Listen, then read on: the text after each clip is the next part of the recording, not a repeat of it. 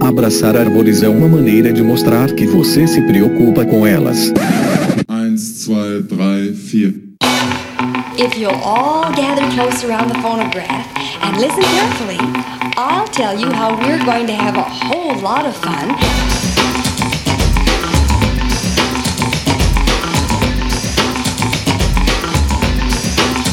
Howdy! Aqui é Fernando Lima e este é o Desabraçando Árvores, um bate-papo sem firula sobre ecologia e conservação, a vida, o universo e tudo mais. E eu estou aqui hoje para lhes trazer, senhoras e senhores, um episódio mais que especial, um episódio com convidados incríveis, pois muitos de vocês, né, devem ter visto aí a expedição que encontrou a maior árvore da Amazônia, a árvore mais alta da Amazônia, né, que trata-se de um angelim vermelho com pelo menos 400 anos de idade, medindo 88 metros e meio de altura e quase 10 metros de circunferência, o que equivale a duas vezes a estátua do Cristo Redentor ou um prédio de 30 andares. Então imaginem aí o tamanho dessa árvore, meus caros e minhas caras. Então nós tivemos aí essa notícia que repercutiu bastante aí nas mídias, em notícias, né? Todos ficamos bastante felizes e neste episódio, como não podia deixar de ser, nós trazemos aqui os bastidores, o processo né, de preparação para essa expedição. Como que é? Quais são os desafios de uma expedição tão longa, de uma expedição de chegar num lugar onde ninguém jamais esteve? Como é lidar com um grupo tão grande de pessoas em condições né, tão difíceis, né, com por tanto tempo, né, no calor, lidando com a umidade da Amazônia, pelo rio, pela terra. Como que funcionou isso na prática? Como que foi a preparação? Como que foi até finalmente chegar lá? Então nós temos aqui a honra e o privilégio de ter ninguém mais, ninguém menos, né, de volta aqui no Desabraçando, o nosso amigo Eric Gorgens, ele que é engenheiro florestal pela Universidade Federal de Viçosa, mestre em ciências florestais também pela UFV, especialista em gestão florestal pela UFPR, doutor em recursos florestais pela Escola Superior de Agricultura Luiz de Queiroz, a Exalc USP, e pós-doutorado no INPE. Ele é professor do Departamento de Engenharia Florestal da Universidade Federal dos Vales do Jequitinhonha e Mucuri, a UFVJM, e coordena o Núcleo de Estudos em Zoneamento Ambiental e Produtivo da UFVJM, e desde 2019 coordena os esforços para encontrar e documentar as árvores árvores gigantes da Amazônia. Para quem não lembra, o Eric já esteve aqui no Desabraçando Árvores em mais de uma ocasião. Para quem quiser conhecer aí a jornada do nosso amigo Eric, visitem lá o episódio 71, Eric Gorgens, Floresta, Código Aberto e Árvores Gigantes.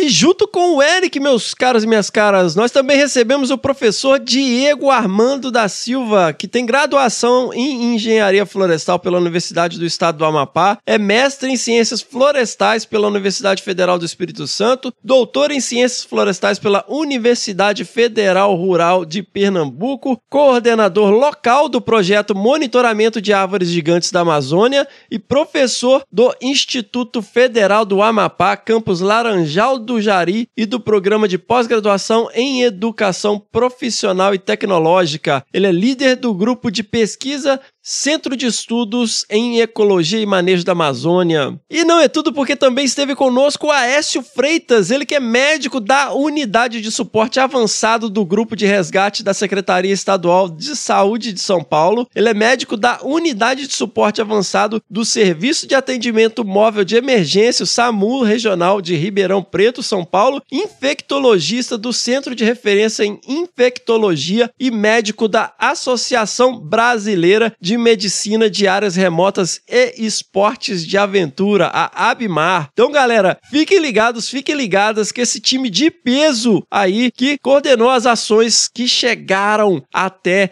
este Angelim Vermelho, a árvore mais alta da Amazônia, o Eric, o Diego e o Aécio contaram pra gente aí como que foi a preparação, o antes, o durante e o depois dessa expedição absolutamente sensacional. Fiquem ligados, fiquem ligados e não pulem os jabás.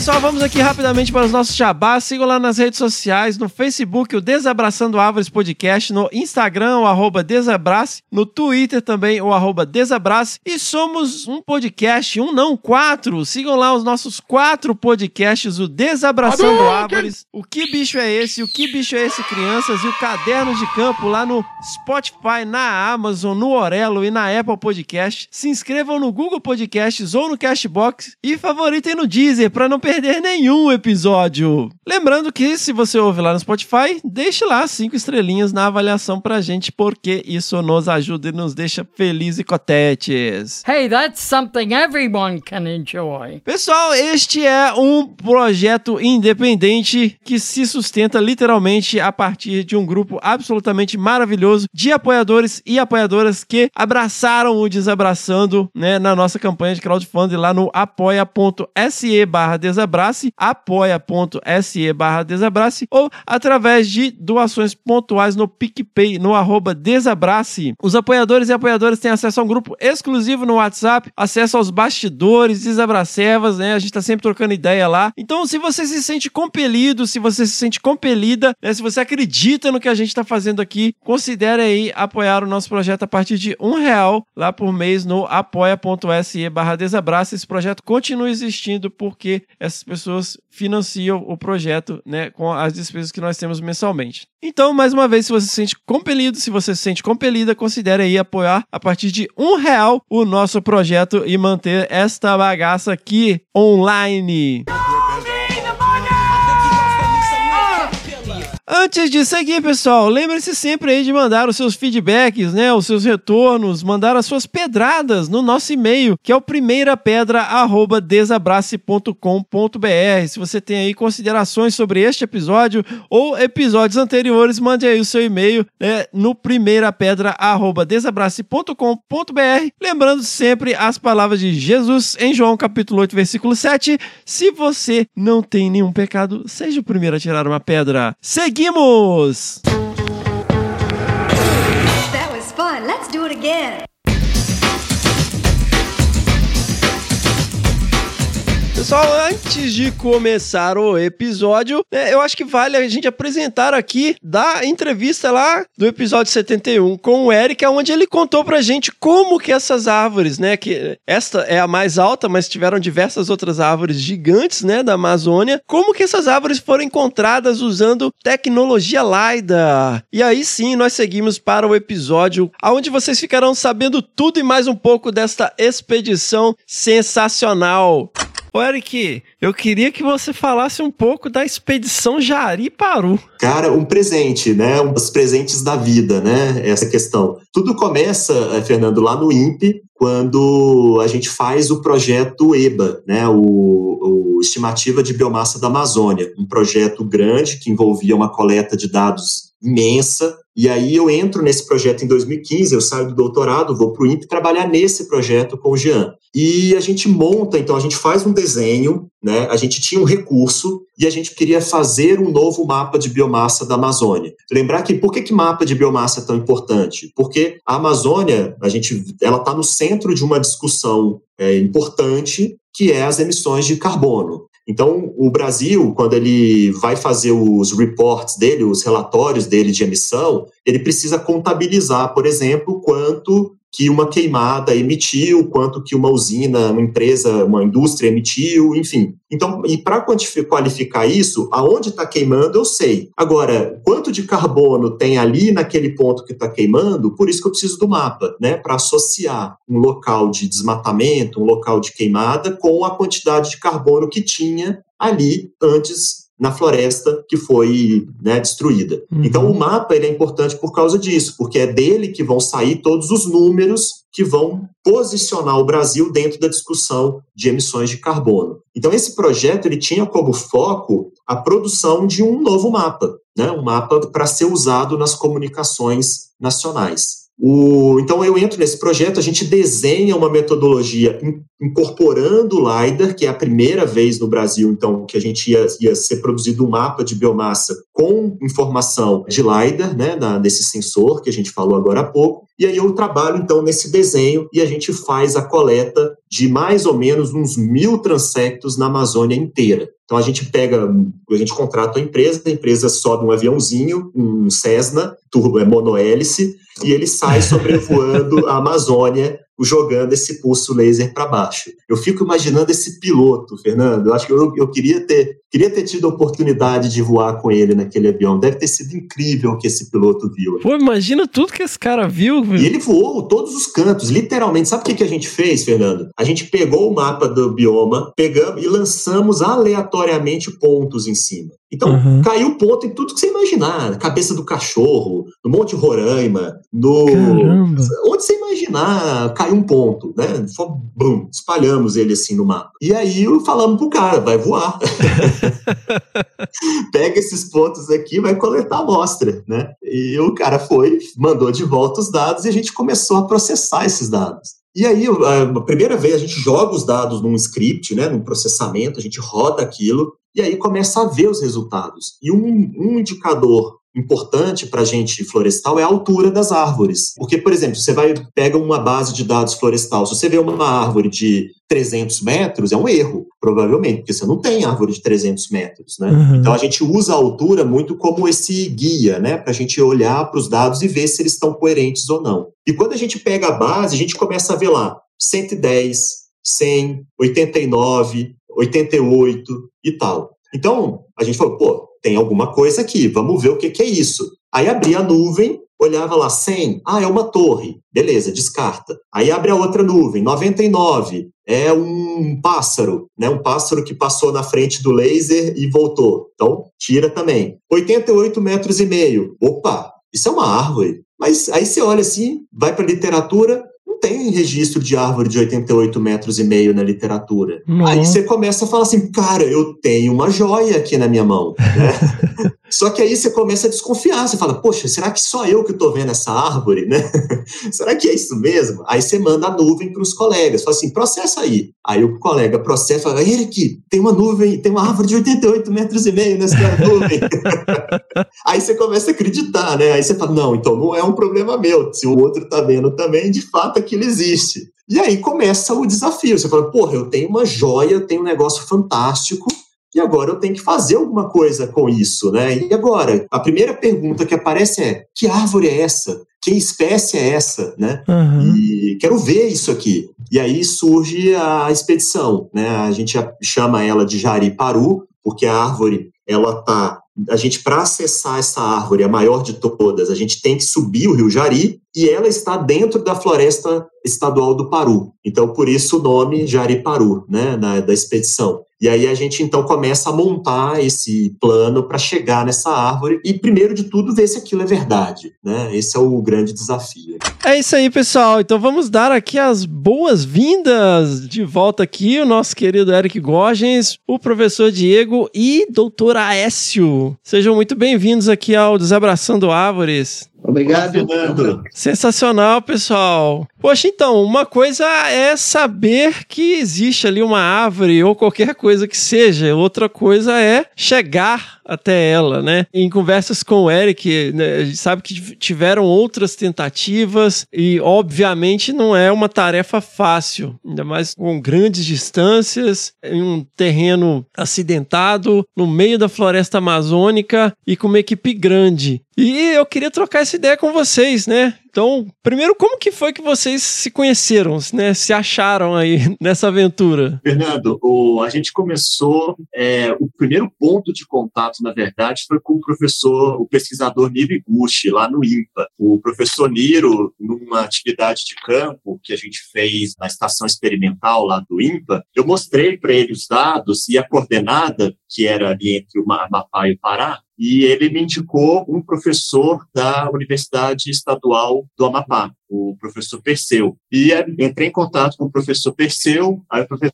mostrei para ele o ponto, a coordenada, o professor Perseu me indicou o professor Diego, que estava no Instituto Federal do Amapá, no campus Laranjal, que era mais próximo do que Macapá, que é onde o professor Perseu lecionava. Então, no final das contas, né, a minha ligação com o professor Diego vem dessa triangulação, Olha aí. entre contatos. E aí entrei em contato com o professor Diego, achei que ele me ia achar doido, né? Tipo um maluco querendo entrar no meio da floresta, né? A partir de um ponto. Mas o professor Diego nos recebeu super bem, abraçou o projeto sem nem pedir duas vezes. E, e aí já, já essa já é a quinta, né, Diego? A quinta expedição, né? É, Exatamente, são, é a quinta expedição, né? Desde 2019 aí a gente aceitou o desafio junto com o professor Eric, né? Desse contato, né? Para te ver só, a, a- ciência florestal é um mundo bem pequeno, né? E vai envolver as outras áreas da ciência para você ver, todo mundo vai se conhecendo e no final a gente consegue fazer as pesquisas na Amazônia.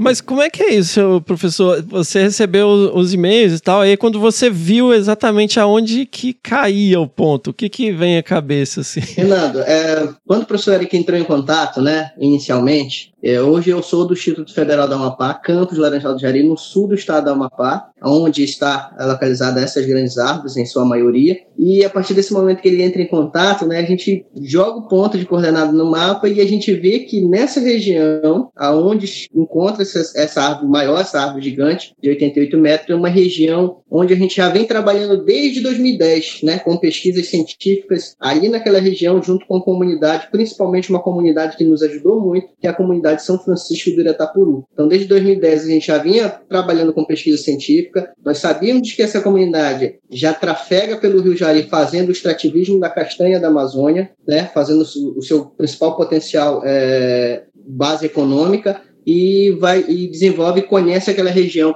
é, conhecida como Corredeiras do Rio Jari. Então, a partir desse momento, a gente pega, é, pega o Instituto Federal, que está ali no sul do estado do Amapá, né, com a experiência da universidade, o professor Eric, esse suporte técnico-científico, leva junto com a comunidade para eles nos levar até essa grande árvore, com a sua baita experiência por navegabilidade daquele Rio Jari. Aí a gente chega, então, é, um pouquinho na comunidade de São Francisco de Itapuru. Fernando, e o curioso é que muitos dessa. O Instituto Federal é o, se não me engano, né, Diego, é a única instituição federal de ensino superior nessa região, presente nessa Sim. região. Então, e muitos da comunidade são alunos. Então, é isso que é interessante, né? A capilaridade que, a, legal. uni- é, a capilaridade que a universidade não tem, o Aham. Instituto Federal tem, né? Então, o Instituto tem muito essa, essa pegada de estar no interior, presente no interior dos estados, né? O que é um pouco ao contrário do que a universidade, que geralmente vão para centros maiores, justamente por causa do, do suporte da, da pesquisa e tudo mais. Então, isso é muito legal, porque aí o professor Diego é, tem alunos, às vezes não diretamente com ele, mas em algum curso do Instituto Federal, que faz parte da comunidade e ele tem essa possibilidade de juntar pesquisa com essa inserção eh, social da, da- do Instituto. Sensacional, muito bom. E, e, e aí, como que vocês juntam então e falar, ah, beleza, né? O que, que a gente precisa para chegar lá com esse conhecimento da comunidade e tal? É, então, a partir desse, de- dessa localização, conversando com a comunidade, mostrando a localização das grandes árvores, eles localmente conhecem essas regiões, né? Porque fazem sua atividade extrativista. Aí a gente vai conversando logi- a logística para chegar até ela e todos os custos e as autorizações também para a gente andar por, por estas unidades, porque a gente passa por várias unidades de conservação, federal e estadual, até por área é, de terra indígena. Então a gente vai pa- passa ao longo do rio, mas não passa por dentro da- dessa unidade, mas a gente vai então pegando algumas autorizações e fazendo o levantamento do custo, principalmente para a gente chegar a essas áreas é, onde está localizada essas grandes árvores. Olha aí, Eric. Qual a diferença com os profissional da área, né, meu? Porque a gente tem episódios de perrengues de campo, né? Então, basicamente, a- a- essa semana, o último episódio dos Abraçando foi perrengue. É tipo assim, vamos pedir autorização para entrar? Não! Pra quê, né? Vamos perguntar informações locais? Não, vamos sem saber nada. Aí, aí a gente recebe os episódios de perrengue, de quase morte, de tudo.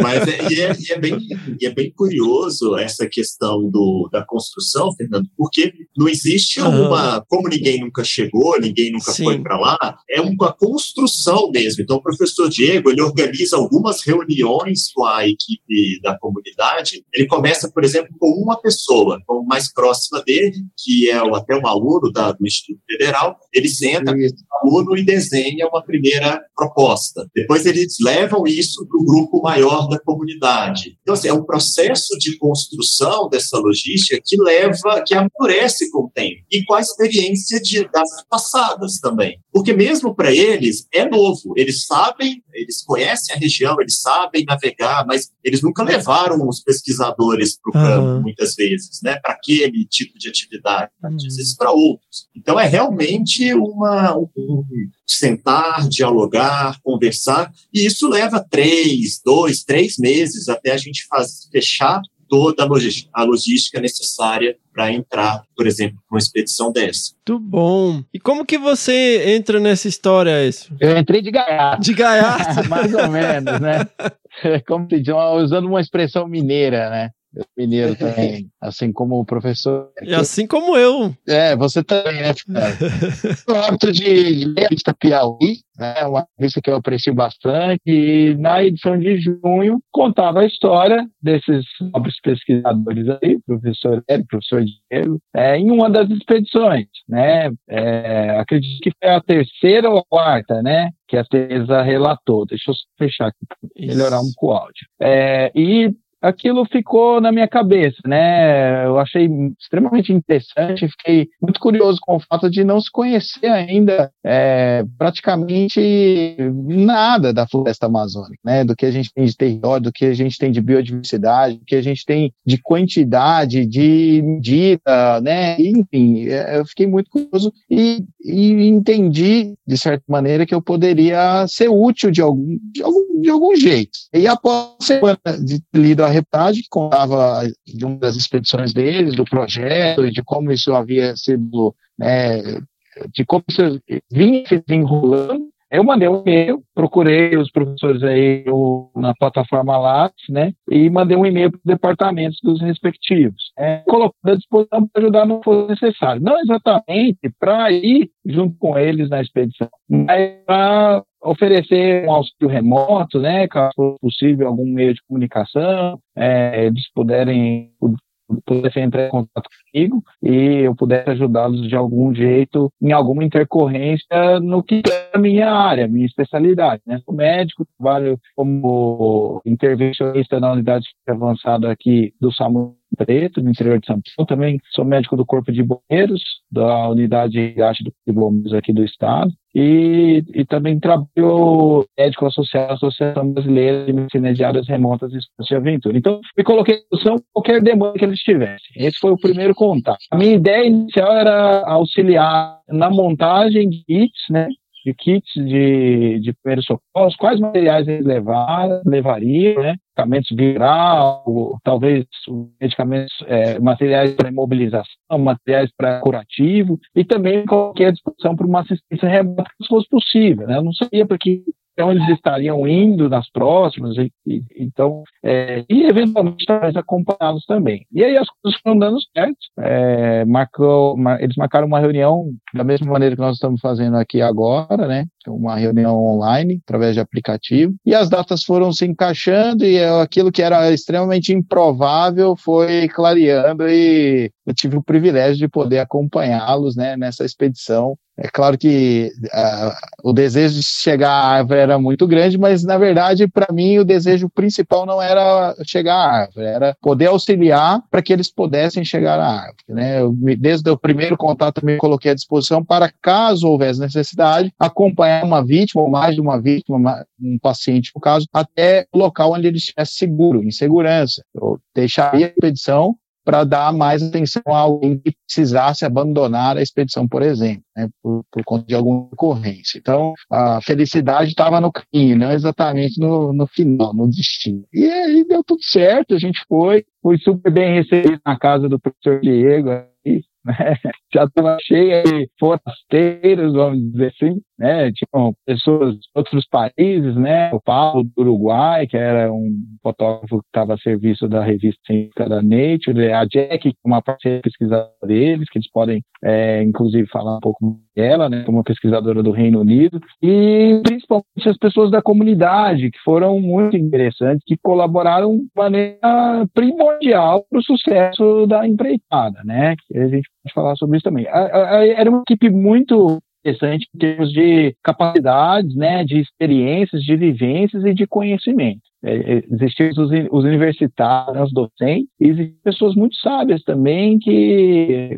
colaboraram muito com, com todos e, e que acho que foi um grupo assim, extremamente coeso e muito organizado também. Então, é, eu entrei nessa como apoio à saúde, né? Uhum. E, e, a parte de é, a parte de saúde, a responsabilidade minha, material, quantidade, o que levar, quanto levar, era uma preocupação, foi uma preocupação exclusivamente minha. Ô, ô Fernando, hum. deixa eu fazendo uma, o AS falando, eu lembro de dois episódios curiosos. O primeiro foi que essa reportagem que ele fala, na, foi a quarta expedição que saiu na revista Piauí, a, nós tivemos um perrengue por causa de, do fotógrafo. O fotógrafo, ele acabou machucando, na hora a gente não sabia, mas ele quebrou o osso da perna, mas na, na hora a gente achou que era uma torção, uhum. E ele teve que sair carregado da floresta, literalmente. Nossa. Então, e a repórter narra, né? A jornalista narra. narra todo esse episódio e tal. Então foi interessante que acho que ele se sentiu, né? É, fiquei pensando, importante, fiquei, fiquei pensando que tipo de apoio as intercorrências clínicas ou traumáticas eles têm, né? Será que vai um auxiliar de enfermagem, um técnico de enfermagem, um bombeiro, será que eles contam com o apoio de um médico? Isso não estava tão claro assim, na reportagem e eu achei que foi uma, uma, situação muito séria que eles passaram, né? Uma fratura já é uma situação séria, é, mesmo num ambiente que não seja remoto, mas no ambiente remoto isso se torna muito maior, porque você acaba é, ocupando mais duas ou três pessoas, às vezes até mais pessoas, por conta de uma intercorrência dessa. É, a vítima tem que ser carregada, tem que ter auxílio às vezes para o banho, auxílio para se alimentar, uma série de coisas, e isso pode colocar o, o objetivo da expedição né, em, em risco. Exato. Hum. E o outro ponto curioso, né, que ele, o, o, o Aécio também narra, e, e, foi assim, antes a gente não conhecia, né, mas o, aí o professor Diego me manda um e-mail e fala assim, professor, tem uma pessoa querendo ir com a gente, e ele diz que é médico. Aí eu falei assim, falei assim cara, mas, né, como é que a gente vai, né, como é que a gente vai saber se a gente pode contar com a pessoa. Vai que é um doido, né? Sei lá. E, é. aí, eu, aí eu falei assim, Diego, marca uma reunião online e vamos pelo menos olhar para a cara dele, né? Vamos ver quem que é. Aí o Diego, a gente entrou em contato com o Aécio, né? Explicou, não, vamos marcar uma reunião e tal. E aí foi legal que ele comentou exatamente isso que ele falou. Ele falou assim, não, eu posso indicar vocês kits, né? Eu posso é, ser um apoio, vocês ligam, me ligam remotamente pelo telefone de satélite e eu dou uma orientação e tal. Aí eu falei assim, cara, isso é um sinal. Eu falei assim, vamos com a gente. Você tem condição? Se você quiser ir, a gente arruma uma vaga para você. Porque eu falei até com o professor Diego, Diego, tem coisa que a gente não tem que questionar, não. Se apareceu, é porque é uma oportunidade única, porque é engraçado. É, pessoa, é difícil você encontrar apoio na área da saúde para esse tipo de atividade. Sim. Porque não é, não é né, acho que o Aécio pode até dar um pouco mais da experiência dele, porque acho que não é uma coisa que um médico vai naturalmente pensar em fazer fazer. Não, eu vou, eu vou junto com a expedição de engenheiro florestal para a floresta amazônica. É. Então, para a gente, eu falei, tipo, isso pode ser uma oportunidade única, né? Então, até para a gente, a gente sabe dos perrengues, né? E é comum a gente enfrentar situações de. E vocês tinham passado pelas experiências das outras expedições, né? Tínhamos, né? Exatamente. Então, eu falei assim, cara, vamos convidar para ir junto e aí a gente vê se, uhum. né? Um teste on the job, né? É sempre importante, né, professor Eric, que mencionar que a gente sempre teve essa preocupação, né, alguém da área da saúde para estar na gente desde a primeira expedição, seja bombeiro. sempre levou, né? Tipo assim, a gente trabalha com planejamento e já pensando na questão de saúde e segurança da, da, de toda a equipe. Né? Conta com muita experiência do pessoal também de campo, mas assim, a, a vinda do, do, do Dr. AS foi primordial aí. Você, você vai ver o sucesso dessa expedição. É, e, né, né, eu acho que essa, essa né, isso eu imagino que é, você até se ofereceu por isso também, né? Que você sabe da dificuldade que é, né? É, eu, eu me ofereci assim, primeiro porque por, por amor a duas coisas, a três coisas basicamente, que é, eu amo o que eu faço, realmente é, sou muito feliz por estar fazendo né, o que eu faço. Eu amo o ambiente outdoor, vamos dizer assim, né? O ambiente natural, seja com bioma for, Caatinga, Cerrado, floresta amazônica, já tinha tido a oportunidade de morar no estado do Amazonas anteriormente, trabalhar como médico na fronteira com a Colômbia e a Venezuela, e, e expedições, né, viagens, assim, elas parece que estão no meu DNA, na minha ancestralidade. Eu me sinto muito bem em situações é, que muitas pessoas, muitos, muitos colegas médicos consideram extremamente adversas, né? Insetos, sol, é, um, um, conforto a menos ali na hora de dormir ou na hora de comer, mas para mim tudo isso é, é interessante e, e, faz parte do contexto, assim, eu me sinto muito feliz, né? Em determinado momento da viagem lá, me referi a alguns dos colegas que estavam próximos, que eu me sentia muito privilegiado de estar lá com eles, né? Que eu estava muito feliz de estar fazendo parte daqui, daquilo, né? E acredito que tenha contribuído, sim, acho que o objetivo de ter colaborado com a expedição é, foi, foi efetivo. Né? A gente tivemos várias intercorrências ao longo do caminho, né? a maioria pequenas intercorrências, né? entorses, contusões, dores musculares, insônia, espinho, corpo estranho no olho, e também tivemos uma intercorrência um pouco mais séria, que foi um quadro infeccioso na perna, né, uma situação que a gente eh, chama de erisipela, na perna de um, de um, de um dos colegas lá da comunidade de Itapuru que estava nos acompanhando e nos auxiliando. É, de antemão, eu queria parabenizar o, o professor Diego, o professor Eric, pela logística e pela organização. Né? Eles realmente eles estavam muito bem preparados, empenhados e, e tudo muito bem dimensionado. É, realmente a parte de organização foi impecável. Eu acredito que também, não só entusiasmo pela vontade de se fazer, mas também pela experiência nas expedições anteriores. É, vai aprendendo com os erros e acertos, vai repetindo aquilo que deu certo e vai dando aquilo que não foi bom. E a expedição foi impecável, assim, foi muito bem organizada do começo ao fim, parte de alimentação, a parte de deslocamento, a parte de localização, né, que são muito relevantes é, no ambiente de área remota. E eu acho que a parte de saúde, quando eles sabendo que podiam contar com alguém que é que, que já tem experiência com isso, acho que foi um grande alívio para eles, porque formação são, a maioria são engenheiros florestais, então muito distante de uma parte de saúde, né? É, de um acesso à saúde e de uma assistência à saúde. E aí acho que foi, foi bom porque pude agregar ao grupo. Então, sobre essa questão da logística, eu acho que a gente pode até fazer um amarrado assim entre as diversas expedições. Beleza, ó, nós temos um, um objetivo, estabelecemos um, uma, uma meta de, de data. Temos algumas pessoas, né? Mas aí começa aquela questão: se tem muita gente, tem que levar muita comida. Quem que vai cozinhar? Tem que ter abrigo. Como que vai ter abrigo para todo mundo, né? É, qual que é a meta de distâncias percorridas num, num, num, dia? Então, assim, a gente tem, obviamente, a experiência do professor Diego, né, com, com o pessoal das comunidades locais e tal. Eric, né, sempre alerta aí, escoteiro. para quem tá ouvindo, assim, porque, por exemplo, eu não tenho, é, minhas, eu tenho poucas referências na Amazônia, assim, eu já fui algumas vezes na Amazônia, mas nunca participei de uma grande expedição, então eu tenho colegas que trabalham em, no Museu de, de, Zoologia que fazem expedições de meses, né, e eu não faço ideia de, de como que funciona uma expedição dessa, eu tô no meu trabalho de campo aqui, eu durmo em casa, né, aqui na Serra da Cantareira. então, assim, essa questão, só para quem tá ouvindo que não tem essa, essa vivência dessa escala amazônica, né, como você pensa assim, olha, vai, vai levar tantos dias, o que, a gente precisa de comida, é, e essa, essa questão de das funções, né? A gente vai precisar de ter alguém para cozinhar, a gente vai ter que ter, precisar de ter alguém que vai construir um abrigo para todo mundo, porque muita gente. Se todo mundo for construir o seu próprio, é complicado. Como que é essa diferença, né? Vamos dizer, desse tipo de expedição? A sua pergunta é muito interessante porque é, envolve um, um, um planejamento assim é, bem minucioso, né? A gente planeja desde a hora é, o pesquisador chega no aeroporto de Macapá, né? Que é a capital, traz ele para Laranjal do Jari, é, depois percorre mais um trecho de, de, de que é uma floresta de é, a, a chão, né? É, não asfaltada, e a gente percorre mais um período até chegar à comunidade São Francisco do Iretapuru. Então, essa logística ela funciona do pesquisador chegar, o pesquisador, é, o pesquisador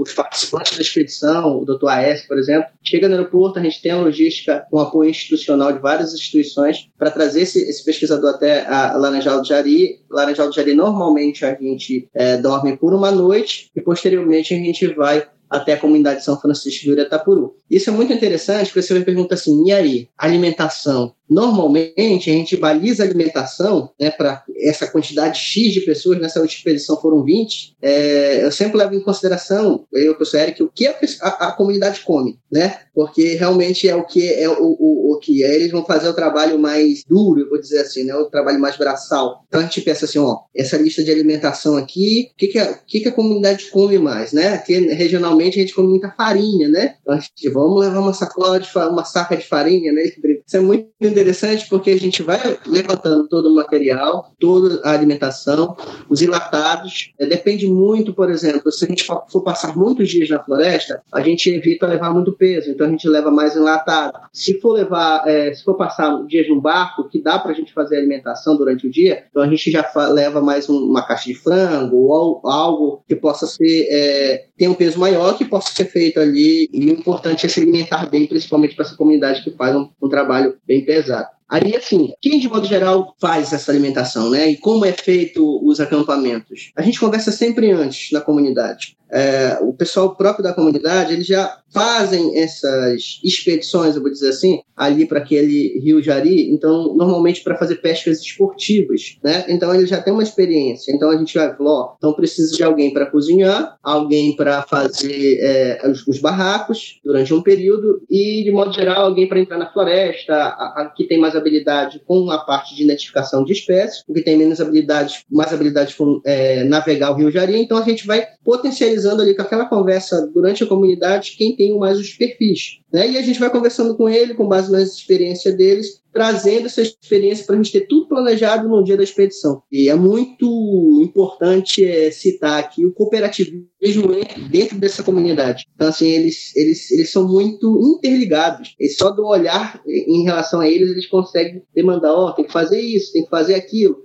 É muito legal a união deles e o cooperativismo. Então, se um está fazendo barraco, outro vai lá e, e, e vai fazer alimentação. É, se um está fazendo alimentação, de modo geral, está cortando madeira, o outro vai lá e faz outra atividade. Isso é muito legal o cooperativismo, que ninguém fica sobrecarregado durante a atividade. E eles prezam muito isso, eles se cobram muito para isso. Isso é muito legal, porque mostra também o compromisso dele quanto a gente pesquisador. Então, eles têm também aquele cuidado, né? Durante o dia, o final do dia, por exemplo, subindo as expedições, eles fazem o acampamento, uma equipe ele já desce, já faz ali o, o acampamento para fazer o primeiro acampamento para toda a equipe de pesquisadores e médicos e auxiliares de modo geral. Posteriormente, eles fazem acampamentos menores com a equipe já de comunidade, né, que eles preferem assim, né? É, mas assim, é todo planejamento é feito em síntese com os pesquisadores, com a equipe que vai junto, mas também com a comunidade que participa de todo esse planejamento, né? Com essa mínima experiência aí na, na Amazônia. E essa dinâmica assim das relações. E aí eu digo muito mais em, em relação a, a, quem está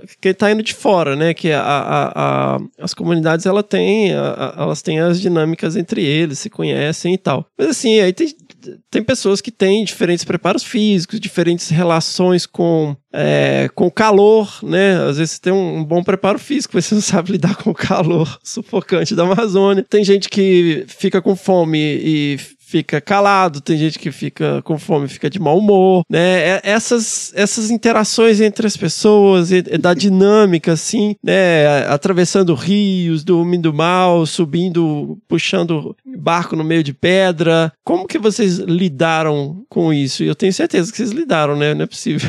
essa pergunta, essa, pergunta é legal, Fernando, porque assim a gente a gente vai definindo algumas alguns fluxos de decisão. Por exemplo, antes da gente entrar no barco, já com toda a equipe, não com, a, com os comunitários, mas com a equipe que está vindo de fora, a gente faz uma primeira reunião e deixa algumas coisas muito claras, né? Então, por exemplo, a gente deixava bem claro que, primeiro, a comunidade ela está ali para auxiliar, mas ela não está trabalhando para ninguém, né? Ela não está ali, ela não é, não está a serviço de ninguém. Então, não se pode reclamar com eles. Então, a gente sempre falava, olha, se alguém alguém tem algum problema, alguma questão com algum componente da equipe, fala para mim ou para o professor Diego, né? E a gente vai ver a melhor forma de lidar com aquela situação. Então, e a mesma coisa na comunidade. Então, a comunidade também tem o líder interno deles, né? Então, a gente vai comenta com o líder interno e o líder toma as ações melhores para tratar com a pessoa da comunidade. Então a gente tentava né, é, criar um fluxo para não deixar a pessoa é, né, lidar sozinha com o um eventual problema, e a gente sempre colocava a gente como esse intermediador de eventuais necessidades. Então, esse era, assim, de um modo geral, era isso que a gente tentava fazer. Agora, o, a gente, né, por exemplo, é, uma característica que eu particularmente adoto é eu tento conversar com todo mundo a todo momento um pouco. Então, para ver se a pessoa está bem. Então, eu vou criando uma, na minha cabeça um referencial para cada um, né? Então, assim, se eu começo, aí eu chego perto do Fernando, e aí, Fernando, você está bem? Como é que tá? Tá cansado? Não é, às vezes, não é porque, né? É, às vezes é pela sua resposta, pelo seu padrão de interação comigo, eu vou percebendo se você está nervoso, se você está estressado, se você está cansado. Ah, e aí a gente vai, é, se eu percebo alguma coisa, eu tento atuar antes de deixar a situação ficar muito extrema. Né? Então, um exemplo interessante, né, é, no, a gente, depois de quatro dias de viagem, a gente chega no acampamento. Em vez de sair no dia seguinte para já a caminhada, a gente chegou, conversando eu, o professor Diego Aécio, a gente chegou à conclusão de que vamos ficar um dia descansando, né? Porque a gente viu que estava todo mundo muito cansado, porque a reta final a gente teve que carregar muito o barco. E, e é, uma, é uma atividade que cansa muito, né? E ela é lenta, ela não rende. Então isso quebra também, não só o esforço, mas aquela coisa do né, da, no, no, no desenvolver. E foi ótimo, né? Porque um, um dia descansando, no dia seguinte estava todo mundo com astral maravilhoso, pronto para pegar os 20 quilômetros de chão. Então, mas assim, são coisas que a gente vai percebendo, né? Assim, a gente vai. Aí é muito de estilo, né? Eu não gosto de proibir coisas. Né? Então, eu não gosto de chegar e falar, não pode isso, não pode aquilo. Então, eu tento, eu, eu gosto de chamar assim, olha, gente, a gente tem que trabalhar bem, felizes, todo mundo alinhado. E aí eu vou tentando atuar em cima de pontos específicos quando a gente percebe algum desvio mais grave, né? principalmente relacionado à segurança. O que mais me incomoda em atividade de grupo são é, ações ou, ou a pessoa se colocar em ações que comprometam o grupo, porque se ela machuca, não é ela, é o grupo inteiro vai embora. Né? O Aécio pode trazer muito essa visão, assim, porque acabou o astral, né? Assim, se um machucar ali dentro, ninguém vai ficar mais com um astral bacana para continuar. Então, dependendo vai todo mundo embora. Agora, é, da saúde, eu percebia que você tinha algo assim também, né? Eu vi que você também tentava ficar sempre próximo de todos, né? É, tem várias maneiras de se avaliar se uma pessoa está bem de saúde, né? A principal delas é perguntando, mas também observando a marcha, né? A maneira como ela cuida da sua higiene pessoal, é, a maneira como ela brinca, interage, é, conversa, porque é normal, tem momentos onde a pessoa quer ficar mais, mais na dela, tá mais introspectiva, mais é, observando detalhes ali da natureza, e isso é normal, mas é, existe aquele um feeling de você ver que uma pessoa não está muito bem, né? Até pela maneira como ela levanta de uma cadeira, ou como ela vai deitar na rede, por exemplo. Tinha uma coisa que o Ed falou lá na edição, e eu nunca, nunca vou me esquecer que faz todo sentido. Se você está à toa, alguém está fazendo algo com você, né? Numa expedição como essa, não existem profissionais ou é, atribuições específicas de, de, uma pessoa, né? Tem aqueles que têm mais habilidade para cozinhar, tem aqueles que têm mais habilidade para navegar, tem aqueles que têm mais habilidade para coordenar a equipe, tem é, várias habilidades. Mas todos é, rastelam as folhas secas no acampamento, é, todos cuidam da segurança uns dos outros, é, todos é, colaboram de alguma maneira para que as embarcações atravessem as dificuldades, as pedras, as corredeiras, as cachoeiras. Carga é uma coisa que todos nós é, colaboramos para carregar. Então, é, eu acho que quem se mete num, numa expedição dessa, já é uma pessoa que tem um coração bom, ela já tem uma, uma, visão de mundo um pouco diferente. Ela é menos egoísta, ela é mais participativa, ela se importa mais com o outro, ela tem uma empatia um pouco mais desenvolvida, vamos dizer assim. E não é diferente, né? Ficar numa expedição que a gente tem uma previsão de mais ou menos 20 dias, né? Não é uma coisa de dois, três, quatro dias, não era um final de semana. Então, as pessoas que se reúnem se propõem aí, elas já são pessoas que têm um, um certo interesse em cuidar do próximo, né? E foi assim que eu me deparei com, com eles, né? Eu não conhecia nenhum deles pessoalmente, mas depois de algumas horas juntos, a gente já estava tendo uma excelente sintonia e foi assim até o final. Nas expedições que vocês voltaram, a decisão de voltar, como que foi isso assim? Foi uma, né? A primeira, a, a, primeira? única que a gente, é, a única que a gente não conseguiu cumprir com o objetivo final, ela não foi perdida, né? A gente sempre, como cientista, a gente sempre aproveita todos os momentos, ah, né? Porque a gente que sabe que é o recurso caminho, é escasso. Né? É. Então, assim, a, por exemplo, a gente já ia fazendo coisas ao longo do caminho, mas a gente tinha um objetivo que era essa árvore de 88 metros. Então, essa foi a única expedição que a gente não chega no nosso alvo principal. E a decisão é, é de chorar, literalmente. No dia que a gente decidiu que não ia continuar, que ia embora, né, a, a tristeza é, é, todo mundo, o astral vai lá embaixo, né? Assim, é, é uma decisão muito difícil mesmo, especialmente, assim, para quem é, pra, pra, como o Aécio disse, todo mundo ali tem um perfil muito determinado, né? Geralmente, uhum. as pessoas que estão dentro de uma atividade dessa, ela vai é, né, para cumprir a missão. E o, o, cancelar, né, ou falar, olha, nós não vamos mais, né, daqui a gente está voltando, é pesado, mas ah, todo mundo Assim, o importante é manter a cabeça boa, todo mundo ali, um apoia o outro, né? E aí a gente vai sedimentando e chega, e chega à conclusão que, de fato, era a melhor decisão para aquele momento. Mas não é fácil, não. Assim, a, né, a, a, sempre a decisão de abortar uma missão antes de cumprir é muito ruim. A sensação não é nada agradável. É, o principal objetivo de uma expedição não é exatamente chegar ao, ao fim dela, mas é voltar bem para casa, né? É, voltar bem bem para casa. Né? No montanhismo a gente fala, né, que o, o, cume é só metade do caminho, né? Você tem que voltar.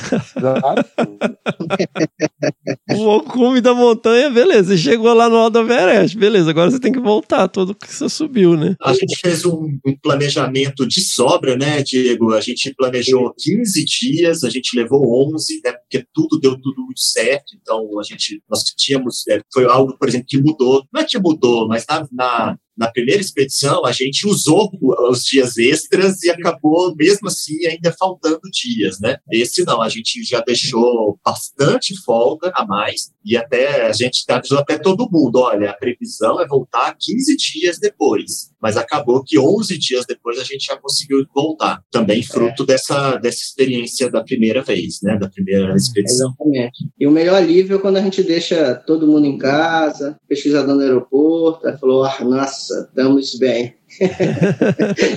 aí, aí você sai daqui e fala assim: nossa, ano que vem não vou, não. Chega, tá bom, basta esse ano. Passa uma semana, você já tá querendo chegar ao Já tá trocando e-mail. Né?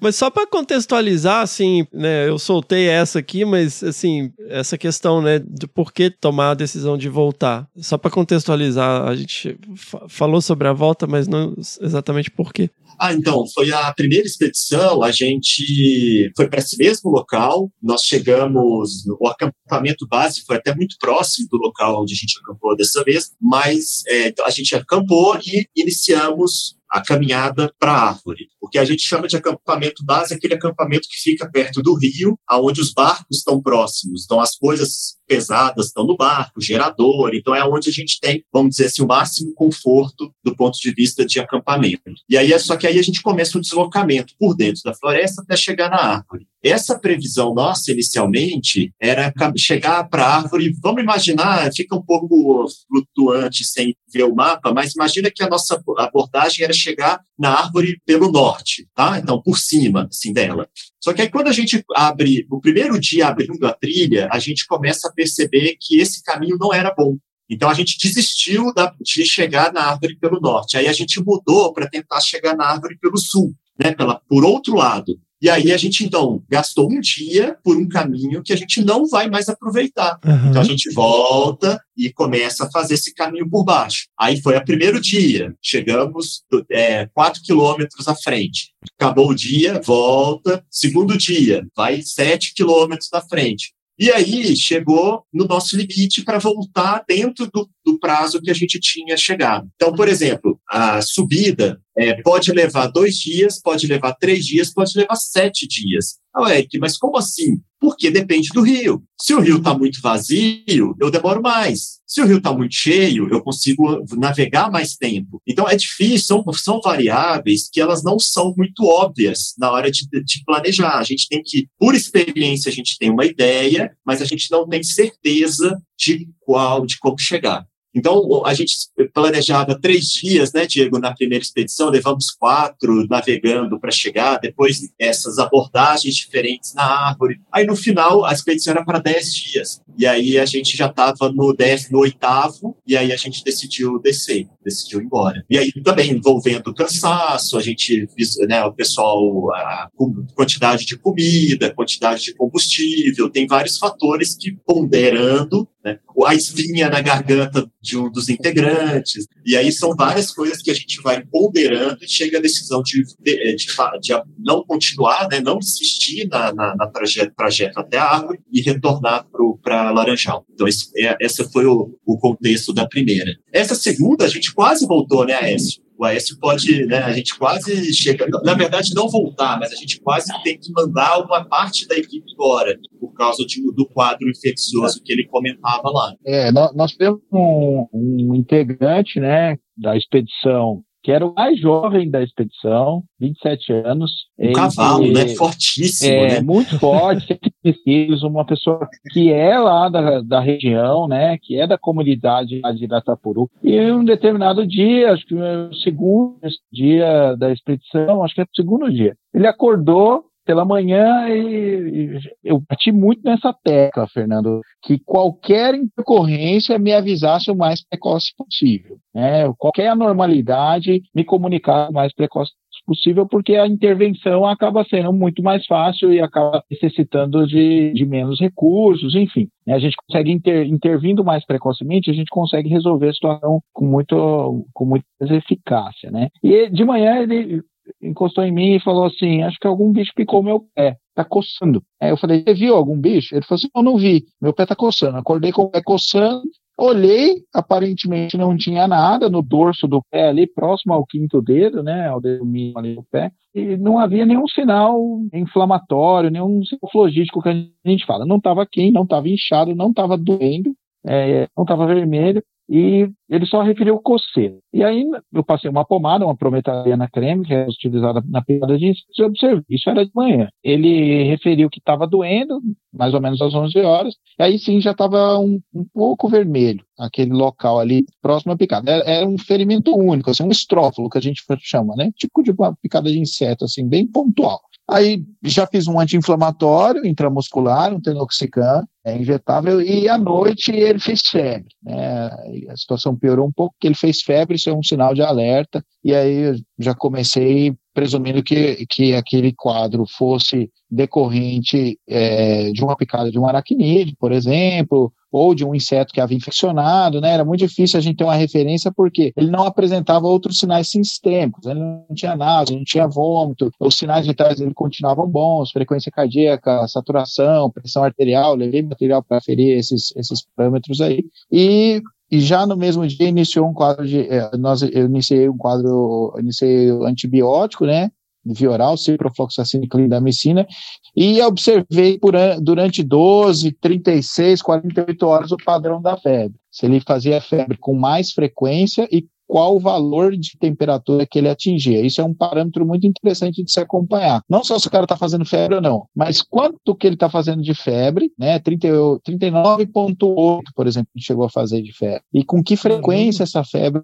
é, com que frequência essa febre ocorre. Inicialmente era um pico febril nas primeiras 12 horas, em 48 horas ele estava fazendo três picos febris ali mesmo tomando antitérmico, ou seja, aquele esquema antimicrobiano ele não estava sendo eficiente. Então, precocemente, eu troquei o esquema antimicrobiano dele, ele estava com ciprofloxacina e clindamicina, passou a usar cefuroxima e doxiciclina, pensando ali em contaminação por bactérias do ambiente, da terra, da água, não só em algo da própria pele mesmo. Né? E aí sim ele começou a ficar febril e a situação começou a melhorar. Mas a infecção ela foi muito agressiva, né? Ela se, se estendeu pela perna muito rapidamente, a perna ficou muito inchada, muito vermelha, e fez um quadro bem sério. E aí nós comuniquei aos nossos supervisores aí é, que havia a possibilidade de termos que ter retirada, né? De ter um plano B para evacuar aquele paciente. Não que isso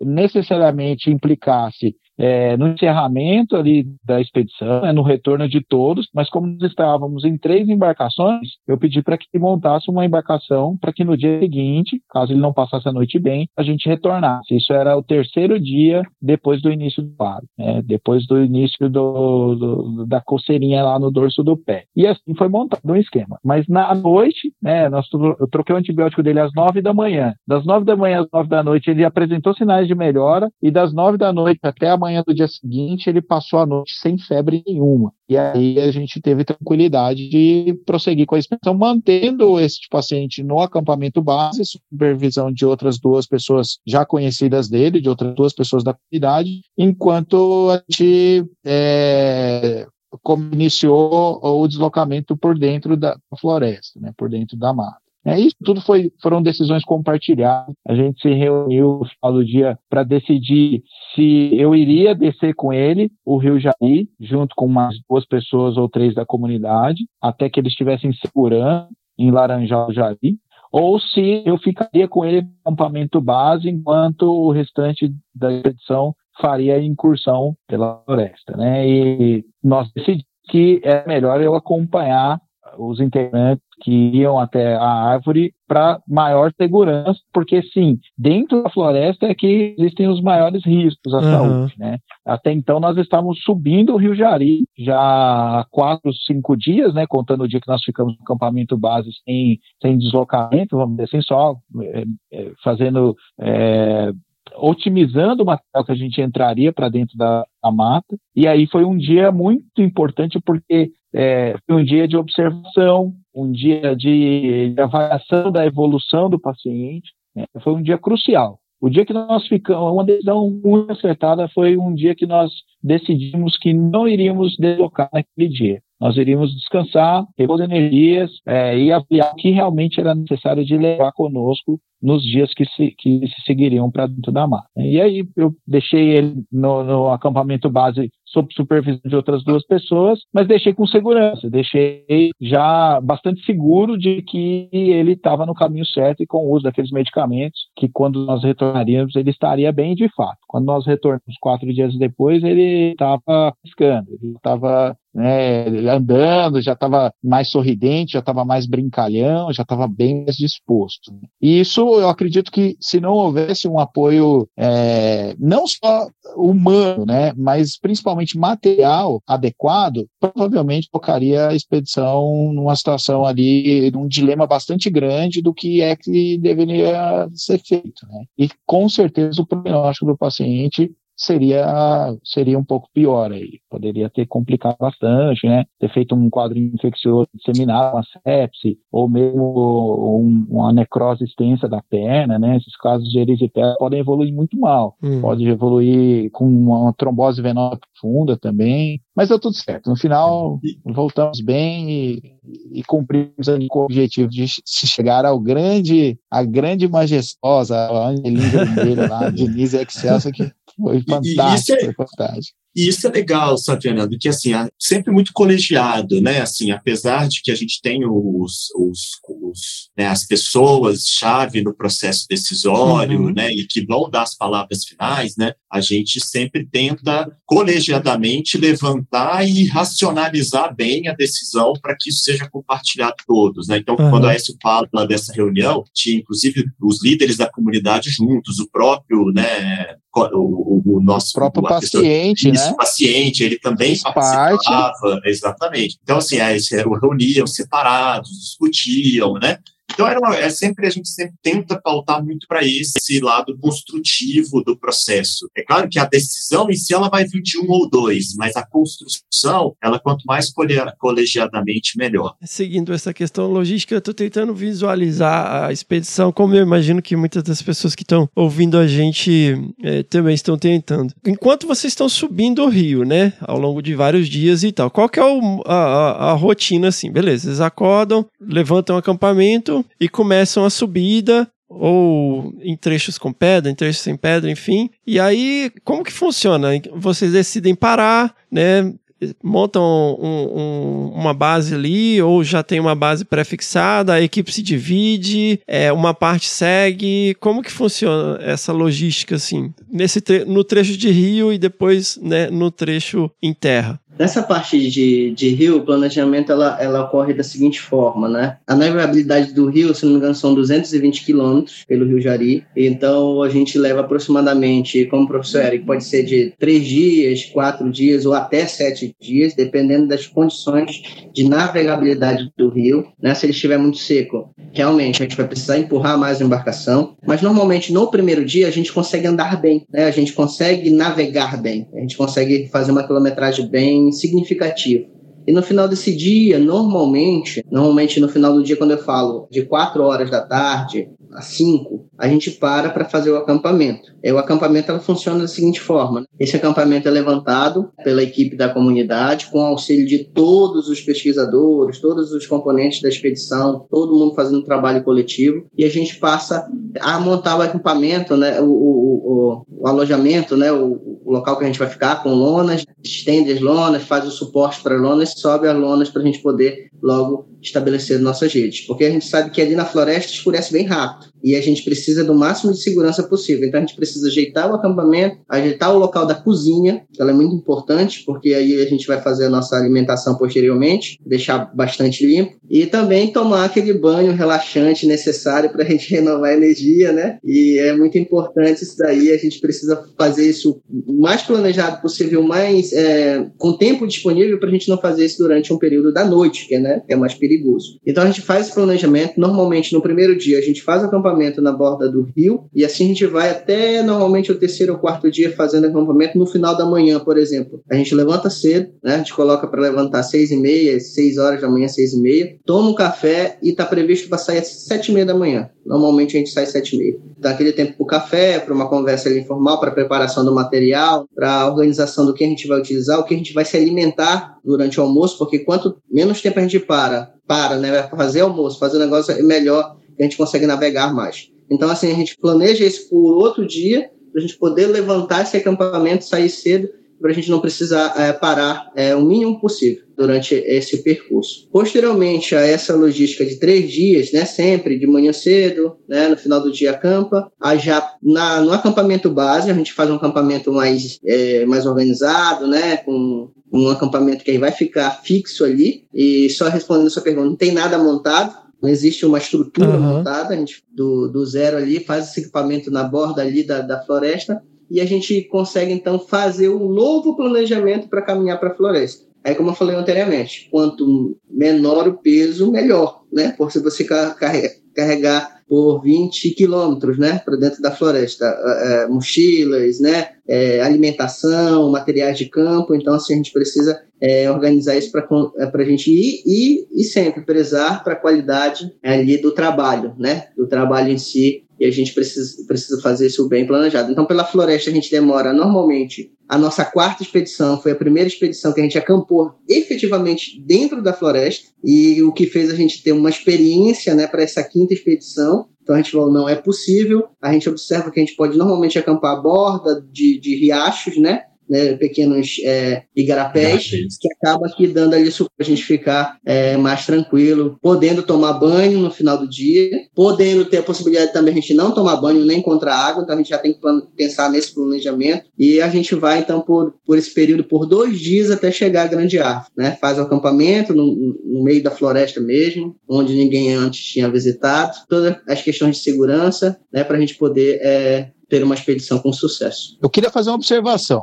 O, o, rio, o, rio, Jari é, não é um rio exatamente navegável. É um rio que é, tem vários obstáculos. Né? É um rio que muitas vezes ele é estreito e tem vegetação. Então é necessário abrir um, uma passagem ali no facão para se passar as embarcações. Em vários trechos do Rio Jari existem muitas pedras, ou o rio é muito raso, e isso faz com que a gente tenha que é, empurrar a embarcação, descer da embarcação e dentro da água a gente levar a embarcação adiante, às vezes puxando através de cordas. Em alguns trechos, é, isso nem isso é possível. É necessário tirar todo o equipamento da embarcação, levar por terra adiante, voltar, levar os motores é, adiante, voltar, levar a embarcação por terra. Então, os deslocamentos são muito lentos, né? São muito trabalhosos, né? É, a nossa via mestra foi o Rio Jari, que fica entre o Amapá e o estado do Pará, em direção à Guiana Francesa. Nós estávamos subindo o Rio Jari em direção à Guiana Francesa. Então, um, no caso de uma evacuação, por exemplo, de uma necessidade de saúde, por exemplo, nós estávamos há pelo menos quatro ou cinco dias, na melhor das hipóteses, de, do primeiro apoio de saúde, que seria ali Laranjal do Jari ou talvez Monte Dourado são locais onde a assistência ela não é completa, né? Ela não, não existem, não existe uma, um nível terciário de, de medicina nesses, nesses pontos. Então, as decisões eram, elas eram bastante criteriosas quanto a isso, né? Além disso, o deslocamento na mata é, não é um deslocamento fácil, é uma mata muito fechada. A floresta amazônica é um, um ambiente totalmente diferente de uma, de uma mata que a gente vê aqui na região do centro-oeste, do sul do país ou do sudeste. É muito mais densa, é, ao contrário do que se pensa, não é um ambiente plano, é um ambiente que tem bastante relevo. Essa região onde está uhum. o santuário lá das árvores gigantes é uma região que tem muito, muito aclive e declive e também muitas áreas alagadas, o que dificulta muito o deslocamento. O, em linha reta é perto, mas em linha reta não se é possível executar o, o, caminho. Né? É que eu sempre falo isso aqui, que a gente trabalha com ecologia de paisagens e tal, aí fala, olha aqui a distância de fragmento, não sei o que, eu falo, gente, as paisagens são em 3D, cara, a gente tá, tá pensando muito em 2D aqui. Ô, Fernando, o pessoal tava com raiva do GPS já, Fernando, porque não tinha trilha, a gente tinha um ponto, e aí o GPS só marca a bússola e te dá, né, ó, pra ali, 10, você tá 10 quilômetros do ponto, esse 10 virou 20, Fernando. É, o GPS é mineiro, né? O GPS é mineiro. É logo ali, é logo ali. O pessoal já tinha é... raiva, vocês já não, não falam. 10. 10 o quê, né? Era tudo muito, era o dobro, pelo menos. Não, então, virou 20 é... vezes. Olha, o primeiro dia a gente andou 11 quilômetros, o segundo dia 10, na ida. Mas a gente errou alguns pontos. Errou assim. A gente ia para uma direção, aí acabava mudando um pouquinho, então acaba andando um pouquinho mais mesmo, uhum. por causa desse, dessas mudanças de decisão, né? É, acho que, acho que o, final, o, o, mapa de relevo ajudou demais, né? Acho que vocês é. não contavam com um mapa de relevo na primeira expedição, né? Não, com o mesmo detalhamento. É, isso é, e, tem que lembrar, tem que aprender a ver mapa, né? O pessoal hoje ah. só sabe pegar celular e apontar é. a direção do celular, mas dois isso, isso que vocês acharam a árvore com LiDAR, hein, meu? Pois é, mas assim, a gente teve que usar o. Esse lembrou bem, a gente, a gente levou quatro mapas planeoaltimétricos impressos da região, né? Que legal. Inclusive, nesse dia de acampamento, sentou é, eu e os o, os dois colegas que fazem a abertura da trilha, né, os dois da comunidade, o Jussiano, que é da de Laranjal, e o Storak da comunidade, é, nós sentamos os três e a gente marcou todos os pontos de referência, assim, vamos quebrar nessa, no pé dessa montanha, vamos cortar para tal lugar, vamos pular isso aqui. Então, assim, todo um trajeto revendo, realinhando, e muita coisa a gente mudou de última hora. Né? Então, por causa dessa análise, dessa discussão em cima do mapa, o mapa impresso, que é, é fundamental ainda para uma navegação lá dentro né, da Amazônia. É, outras observações são o fato de não ser possível montar barraca no ambiente amazônico né? O chão é muito vivo, o chão é muito irregular, tem muita, muito arbusto, muita árvore, então não é possível ser, ah, vou abrir uma barraca aqui. É muito úmido, tem muito inseto, muita aranha, muita formiga. Então, toda a expedição na floresta amazônica, né, mesmo nos outros estados, ela é feita baseada em redes. Né? A gente dorme Sim. em redes. Não é possível Sim. acampar, armar uma barraca. É, o banho é banho de rio. Em alguns pontos não é possível se tomar banho porque tem muita piranha. O pessoal que é experiente lá da região falou: ó, não aconselho vocês entrarem, não, tomar banho de cuia. Aí você ficava meio assim, falava, ah, acho que. Será? Será? Aí ele jogava uma isca assim, ó, bem no rasinho ali, bem onde você tomava banho, a piranha já vinha assim, voraz, e vinham várias piranhas juntas, né? E viam várias piranhas assim, ele te mostrava que ali não era um ambiente muito seguro para você entrar por conta da, de tantas piranhas que tinham. Ah, mas a piranha só vai te atacar se você estiver sangrando, né? Sim, provavelmente. Mas todos nós estávamos com os tornozelos todos picados de insetos e de coçadura, e lesões por coçadura, então sim, podia sair um pouquinho de sangue ali, era melhor não pagar né? para ver. Né? É. Uma outra coisa interessante era o banheiro né, cada um fazer o banheiro, as suas necessidades onde acha conveniente, é como o Eric colocou um dia lá, é um campo minado.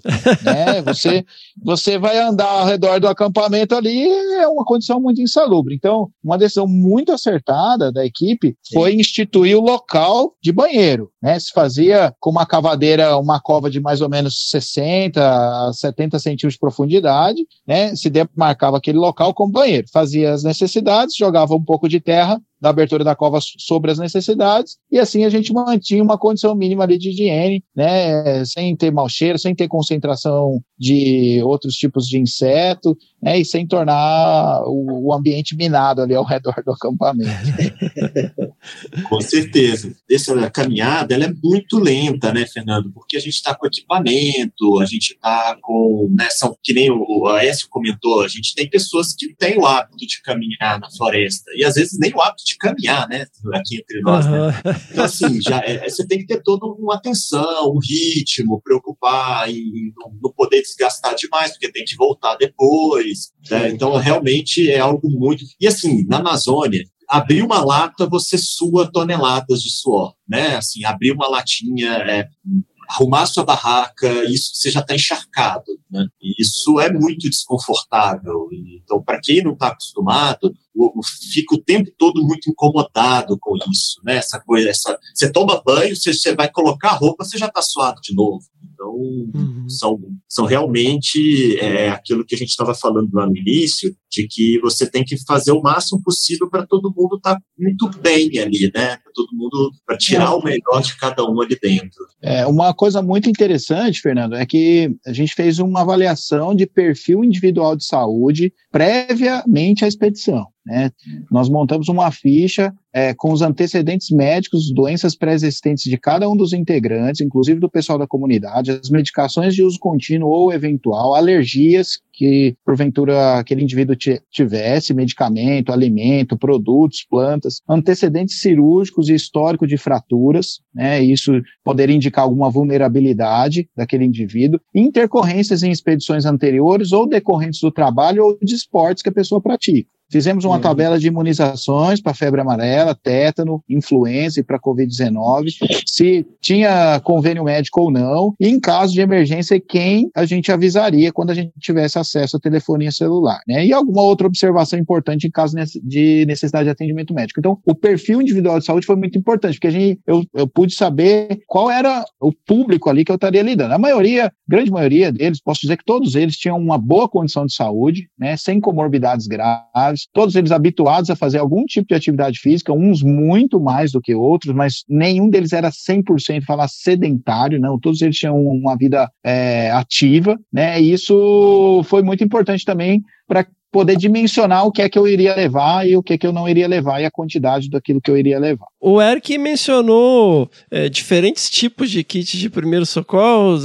Conta pra gente um pouquinho aí sobre isso. De acordo com o ambiente que a gente vai desenvolver as atividades, e, e a gente tem que levar muito em consideração isso, né? No caso ali da região amazônica, a gente sabe que existe uma grande chance, né, de picada de insetos, de animais peçonhentos, né, e de também lesões corto-contusas, é, espinhos. Então, o meu kit foi mais ou menos dimensionado quanto a isso, né? Eu levei materiais de sutura, né, caso houvesse necessidade de dar ponto, né, num um lácero grande, aí numa ferida corto-contuso grande, antissépticos, curativos, materiais de curativo, materiais de imobilização, né? Eu fiquei lembrando lá da fratura que eles tiveram na expedição anterior, eu falei, não, preciso ter alguma coisa para auxiliar caso isso aconteça novamente, né? E aí as medicações foram basicamente via oral, intramuscular e endovenosas, né? Analgésicos, antitérmicos, anti-inflamatórios, antibióticos, materiais de reidratação por via oral e parenteral, que é endovenosa, eu levei soro de reidratação, tanto sachês, orientei cada indivíduo, cada integrante levasse quatro sachês de soro de reidratação oral e levei mais 28 sachês para distribuir para o pessoal, para é, mitigar, prevenir a desidratação. E levei também soro fisiológico mesmo para hidratação endovenosa, né? Material de acesso, uhum. material seringas, abocates, scalpes, que são materiais para acessar é, veias, né? É, antipertensivo levei, antiparasitários, antiespasmódicos, que são medicamentos para uhum. cólica, antieméticos, que são para vômito, corticóides, medicamentos para insônia, antidiarreicos, material para tratamento da água. Né? A gente teve água potável ali é, em, em água mineral nos primeiros dias, mas posteriormente, depois do terceiro dia, a gente só consumia água do rio. Então, o ideal é se combinar pelo menos dois métodos de desinfecção da água. Né? É, então a gente utilizava o clorim ou o hipoclorito e também eventualmente o filtro, um canudinho que parece um filtro, assim também foi utilizado. Mas o clorim ou o hipoclorito se mostrou muito eficiente, nós não tivemos problema de intoxicação alimentar ou de gastroenterite em nenhum dos integrantes. Ninguém teve vômito nem diarreia. Uhum. Tá? É, levei medicamentos injetáveis caso houvesse uma situação mais grave, né? Porque a gente tem que pensar, ó, ó, tem facão, né, tem fogueira, tem motor, tem hélice, pode acontecer um acidente mais grave e necessidade de uma intervenção mais séria, né? É, então, levei ketamina, levei adrenalina por causa de um choque anafilático, morfina eu também levei, petidina, que é um analgésico potente, derivado da morfina, anestésico local, prometazina, uhum. tenoxicam, cetoprofeno, vários medicamentos, luvas estéreis, né? É, colírio também foi uma preocupação, corpo estranho no olho, nós tivemos intercorrências desse tipo, né? Uma asa de, de um inseto entrou na pálpebra lá de um, de um dos colegas e deu um pouquinho de trabalho, teve que verter a pálpebra, lavar com uma seringa e soro fisiológico, pra, porque senão não ia sair. É, levei termômetro, levei material para ouvido, né, para olhar dentro do ouvido e também para retirar inseto. É muito comum na, na região amazônica insetos entrarem dentro do ouvido, é uma situação muito difícil isso, para quem não tem o material ali correto e não, não domina a técnica de retirar um corpo estranho, um inseto do ouvido, né? É, oriento que numa situação como essa, você utilize algum óleo para jogar no ouvido para que aquele inseto pelo menos ele morra e não, não fique se debatendo, porque é uma situação que muito coisa desesperadora, muito desesperadora. É um inseto dentro do ouvido se debatendo, né? Com as patinhas ali, com as asas ali dentro do ouvido, é assim, a pessoa não consegue fazer nada fazer nada. Então, numa situação extrema, coloque óleo, pode ser óleo de cozinha mesmo no ouvido, para que aquele bicho morra, né? E posteriormente vai ser feita a retirada com. Não tente retirar sozinho um inseto do ouvido. Pode ser uma situação catastrófica, um dano ali ao pavilhão auditivo, à membrana timpânica, que vai perpetuar para o resto da vida. É, eu acho que é legal reforçar também, né, Fernando, que esse um kit desse, igual o Aécio está falando, é só com supervisão médica, né? Assim, ah, é, não, imagine. série de medicamentos, assim, a é, gente nunca sim, levaria sim. esse tipo de, do, de material sem a presença segurança dele. Claro, né? claro. A gente fala É, de kits, né? Quando a gente vai a campo, a gente leva geralmente kits, mas muito mais simples Sim. do que esses que o S comenta. E o interessante é que a gente ele, ele rotulava esses kits com cores, né? Então ele já Uhum. sabia que numa situação ele já os materiais estão do azul, que é o mais, vamos supor, mais Via grave, né? É, sangramento no vermelho. o vermelho, né? Isso. Aham. Questão. ele, ele dividia, ele organizava todo esse material para que aquilo ficasse muito prontamente disponível no caso de uma, uma intervenção urgente. Muito então, isso, era, isso foi muito legal, né? Muito isso bom. trouxe uma segurança para o grupo, uma, né, uma tranquilidade, porque todo mundo fica muito tenso. Uhum. Você sabe todos esses riscos, você sabe que uma, uma- uma- um caso mais grave pode levar ao óbito mesmo. Sim. E Pode aí, mesmo. E, e- e mesmo comigo lá, é, existia essa possibilidade. Né? Com certeza. Por exemplo, é uma, é uma curiosidade muito comum das pessoas que acompanharam a expedição é, e a questão do acidente ofídico, né? Uma picada por uma cobra peçonhenta. Como é que como é que se faria? Primeiro, você levou soro? As pessoas me perguntam muito. Então é importante a gente ressaltar. Não, não é possível se levar soro. O soro ele precisa ficar refrigerado, né? Os soros antiofídicos precisam ficar refrigerados. Você tem que ter um soro específico para cada tipo de, de acidente ofídico, né? Crotálico, elapídico, laquético. Então, isso já implicaria em um material ainda mais específico. O paciente tem que estar monitorizado para receber um soro antiofídico, né? Ele tem que estar é, num ambiente ali de terapia intensiva ou semi-intensiva, porque o próprio soro pode causar uma reação grave. Antes da administração do soro, é necessário se fazer uma dessensibilização do paciente, é necessário outras duas ou três medicações antes de se fazer o soro antiofídico. Isso implicaria, é, não, não, não se era possível, né? Não se era viável levar soro antiofídico. Então, o que eu levei eram medicamentos para atenuar os efeitos né, de um acidente ofídico. Então, por exemplo, analgesia, medicamento para dor, antiemético, medicamento para vômito, né, medidas de suporte. E aí sim, no caso de um acidente ofídico por, é, por um, uma víbora peçonhenta, isso sim implicaria numa necessidade de evacuação. E a gente, deixa- a gente fazia, a gente fez, né, um contato, então isso também é legal. A gente, antes de sair, a gente fez, a, a gente comunicou o, o corpo de bombeiros dos dois estados, né, que a gente estava na divisa, então a gente comunicou o- os bombeiros do, do município de Né, que é o município do lado do Pará, o de Laranjal do Jari, né, que é o município do Amapá, e também ao apoio aéreo da Polícia Militar de Macapá. Então a gente deixa tudo isso avisado, né? A gente comunica formalmente, inclusive é, deixa os contatos de referência para caso haja necessidade. A gente levou equipamentos de satélite para entrar em contato, mas que eles acionassem e fizessem um eventual resgate. Então até nisso a gente precisa pensar, né? Toda essa em deixar toda essa estrutura pronta para caso haja alguma necessidade a gente te- possa contar com o apoio desses dessas instituições também. Sensacional! Pô, muito bom, hein, galera? Então, Exatamente. vamos lá pro último dia. Vocês acordaram o dia do ataque ao Angelim. Como é que foi? Vai lá, Diego. Siga, eu- siga eu já estava eu já Diga tava esse. to- completamente fascinado, né? Porque existiam várias gigantes já para todo quanto é lado, tinha angelinha enorme, aquelas árvores enormes assim. E não só as árvores gigantes eram interessantes, mas várias outras espécies, né? É, pequenas, é, anfíbios, é, flores, frutos, jabuti. Nossa, foi assim, eu já estava fascinado. Eu fiquei besta, já estava.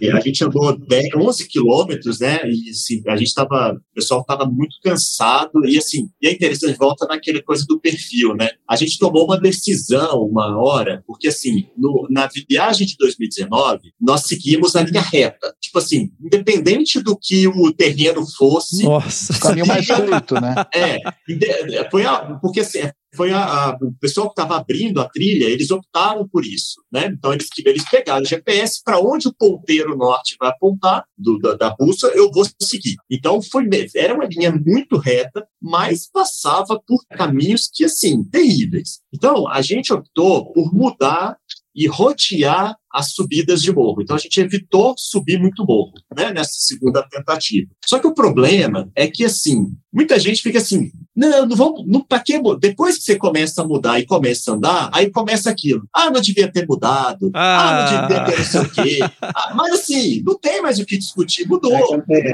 Então, é, e aí volta aquela lógica. Então tem uma hora, por exemplo, que a gente separou completamente o grupo que abre a trilha do grupo que estava atrás. Porque quem está abrindo trilha não pode ter dúvida. Né? O cara que está ali no desgaste total, ele tem que abrir trilha e focar em andar para frente e chegar. Se ele ficar tendo que discutir o cara que está atrás, se não devia ou não devia ter mudado a trilha, já era.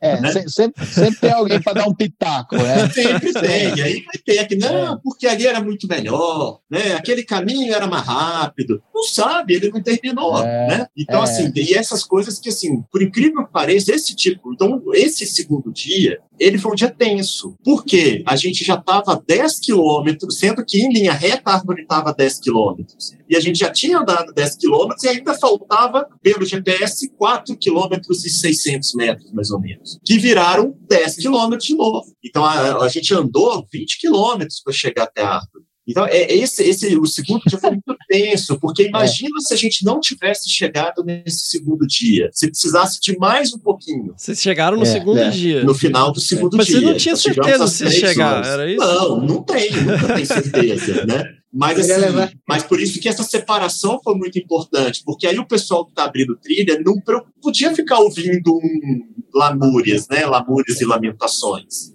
Então, né, Diego? Então, esse foi muito tenso esse segundo dia, sabe? Foi uma caminhada, mas é aquela caminhada muito desgastante do que tem que chegar a qualquer custo, né? De... Estava cansado também já, né? Tinha vários membros da equipe com Carlos, né? E, é. e assim, a pessoa, a, o humor da, da pessoa vai ficando diferente, então a gente vai percebendo, enquanto o professor aqui na frente eu ia atrás conversando com a equipe, a gente precisava muito segurar, né? A onda do pessoal ali. Então a gente precisava falar, não, vamos tranquilo, vamos lá, o Jussian tá lá com o professor Eric, vamos deixar. Mas sempre vai ter, né? Sempre vai ter um que vai estar insatisfeito em determinado momento. Mas, assim, é... foi uma decisão muito certa quando a gente opta em fazer o retorno. Porque, assim, pelo perfil que a gente tinha ali, né, de pessoas que tinham ali, provavelmente, se a gente pega, sobe, desce montanha, sobe, desce montanha de novo. Então, provavelmente, a equipe ia ficar completamente desgastada, né? Então, assim, o perigo de acontecer algum acidente é muito alto. Sim, sim. É. Então, foi uma decisão muito coerente a, a, da equipe ali da frente, então, de retornar ao máximo contornar o máximo possível ali para a equipe ficar mais tranquila. Apesar de andar mais, a gente não andava por muitas montanhas. Né? É, andava mais, mas se mantinha próximo a cursos d'água. É, isso facilita também. o banho, facilita você pegar água para cozinhar e para beber. Isso também acho que foi muito acertado, né? O ser humano, ele naturalmente, ele fica um pouco brutal, um pouco mais brutalizado, ele fica irritado quando ele tá, é, quando ele tá com fome, quando ele tá cansado, quando ele tá com dor, quando ele tá com sono. Praticamente todos estavam com sono, todos estavam cansados e todos tinham algum tipo de dor. Todos. O deslocamento na floresta, ele tem algumas vantagens. O chão é macio. Você sempre está andando num piso macio. E você sempre está andando na sombra também. Isso aí já ajuda um pouco. Porém, os pés, ou eles estão em calçados muito pesados, para evitar que ele fique molhado o pé, né? As botas impermeáveis são pesadas. Ou então se opta por ir com calçados mais leves e se manter o pé molhado. Então você tem que fazer concessões. Não é possível ir com um calçado levinho, super eficiente, que não vai molhar teu pé. E também não é possível ir com um, um, com um calçado que não, se, que não molha o teu pé, mas que seja levinho, entendeu? Então, aqueles que optaram por botas sete léguas, por exemplo, aquela bota de borracha, né, que você passa por um alagado sem se preocupar, não vai molhar, eles sofreram muito com calos e com lesões muito, muito sérias do pé, né? O calo, a bolha, ele, ela se forma necessariamente na presença de três coisas: atrito, calor e umidade. Se você tirar qualquer um desses três, não se forma bolha no pé. Mas a pessoa às vezes quer optar por o que traz mais segurança para ela. Muitos usaram, por exemplo, perneiras, com receio de acidentes aí com cobras, né? Mas elas também acrescentam peso e desconforto. Então, todos no final ali, do meio para frente, já estavam cansados com dor ou com sono, né? E aqui, né, isso, assim, aqui é um ponto legal de, de evidenciar, assim, como que é, causa um estresse a diferença da capacidade. Por exemplo, a comunidade, ela, se, ela, se a gente não tivesse com eles, eles chegavam no mesmo dia. Chegava. É bem provável. Né? Então, não, provável não, certeza, né? Chegava. Só que o, aí o que, que acontece? O fato da gente estar junto deixa eles irritados, Deixa. entendeu? Porque Aham. assim, coisa, às vezes. Tá assim, muito né? lento, né? Tá muito não vai aguentar, não. estão Aquele lá não vai aguentar.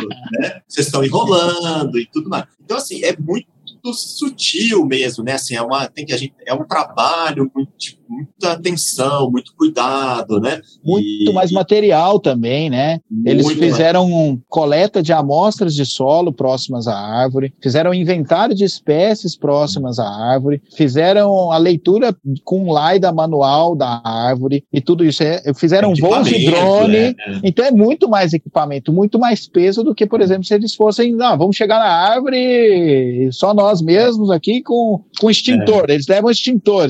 Fernando, você sabe o que é um extintor na, na floresta? Não, não sei. É um- uma, uma mortadela desse tamanho, assim, ó, para que caso você tenha necessidade, você leva. aquele, aquele, né, o, o- a embalagem de mortadela vermelha, eles chamam de extintor lá. Não, mas é a embalagem ou é a. É aquela mortadela envolta no. que a gente compra geralmente uma pequenininha, né? A mortadela. Não, eu sei, mas vocês levaram uma, levaram uma, uma mortadela inteira? É, é, é, É. levaram, levaram. Rapaz. 16 pessoas, né? Eram 16 pessoas. Olha na aí. árvore que chegaram comer. árvore. Respeito. Aí, aí o, o- a mortadela vira 300 quilos, né? Depois de uma caminhada, né? Ela, ela ficou, no, ficou no primeiro acampamento, ela não foi até a árvore, não. Era, era uma reserva técnica, vamos dizer assim.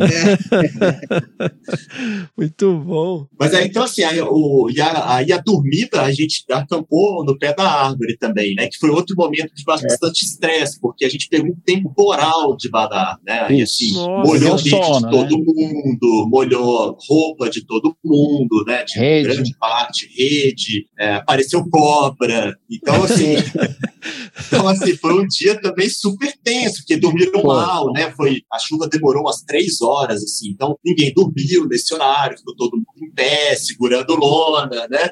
Enfim, Olha aí.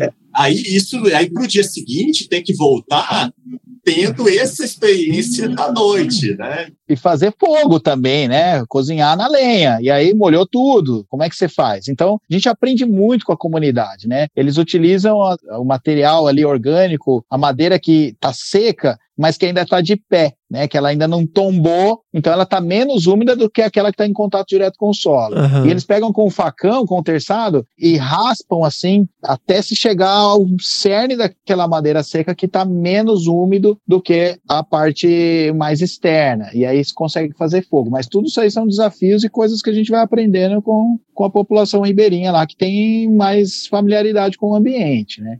Oh, mas era, era isso que eu queria. Porque você lê a reportagem e fala assim: nossa, todo mundo se abraçou, olha que árvore gigante. Nada. É os casos da floresta.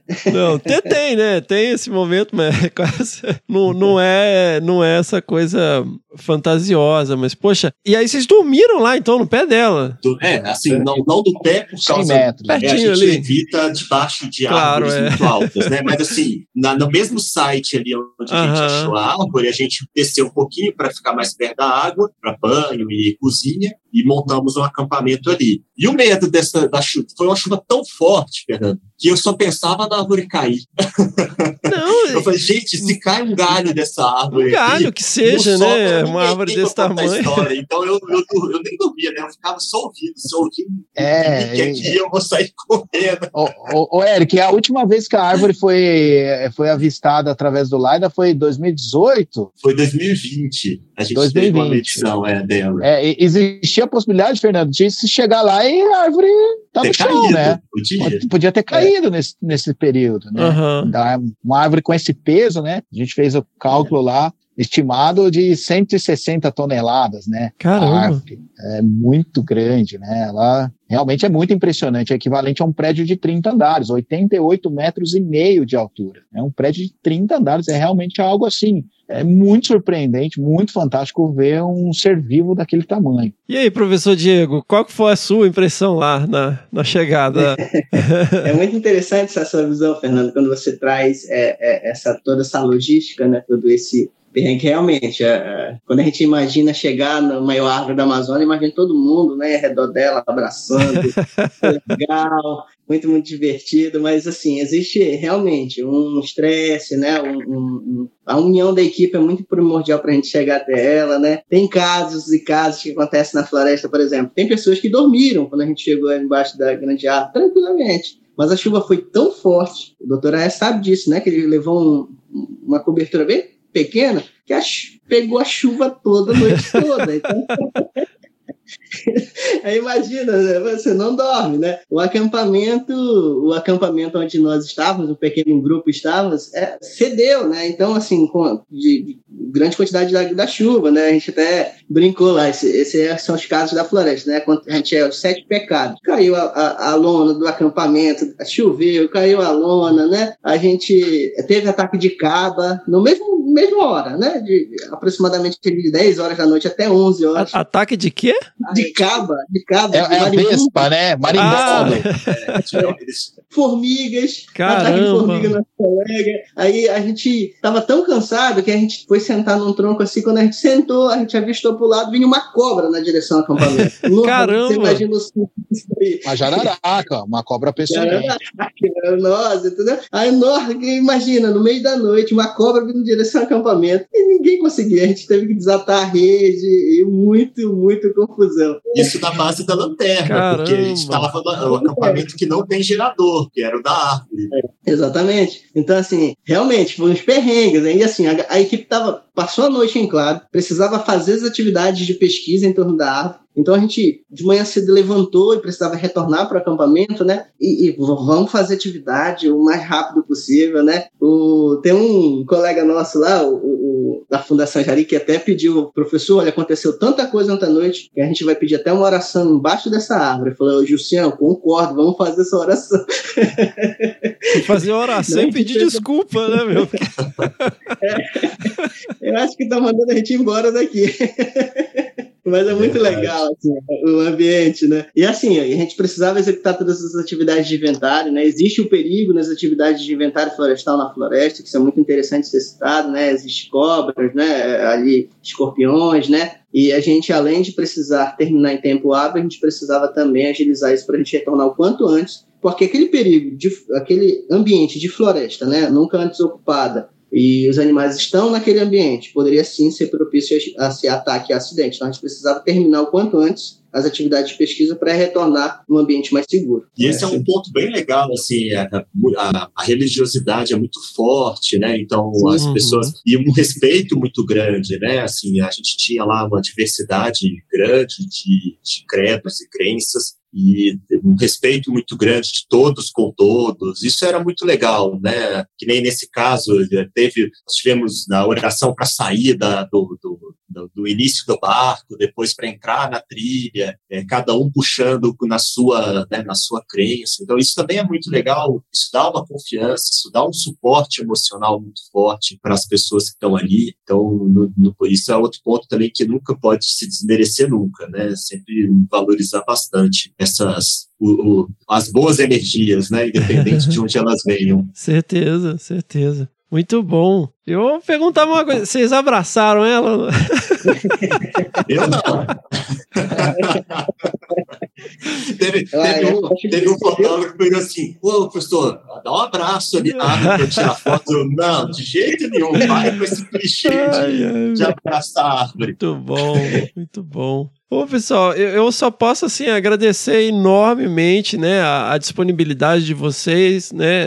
Eu sei que a agenda de vocês é super corrida, né, de dividir essa experiência e, e esse aspecto às vezes estão um pouco explorado, né, dos bastidores, que é super importante, né, para jovens pesquisadores, jovens pesquisadoras que às vezes se empolgam pela questão da aventura, pelo deslumbre e tal, e é maravilhoso, né, esses desafios incríveis em pleno 2022 2022, né? A gente tá uma expedição de alto nível. Quero muito agradecer vocês, porque eu sei que eh, algumas coisas são perspectivas também pessoais de dividir essa vivência aqui com quem está ouvindo a gente, que eu acho muito importante para quem gosta de campo, para quem gosta de aventura, para quem gosta de montanha, né? Para quem gosta de, de mata, para quem faz trabalho de pesquisa, para quem vai para campo, para pensar sempre na questão da segurança, prestar atenção também nessa questão da dinâmica de grupo, de como que isso é importante, pode afetar afetar as relações. E também, meu, eu acho que, sinceramente, vocês podiam escrever um livro, né?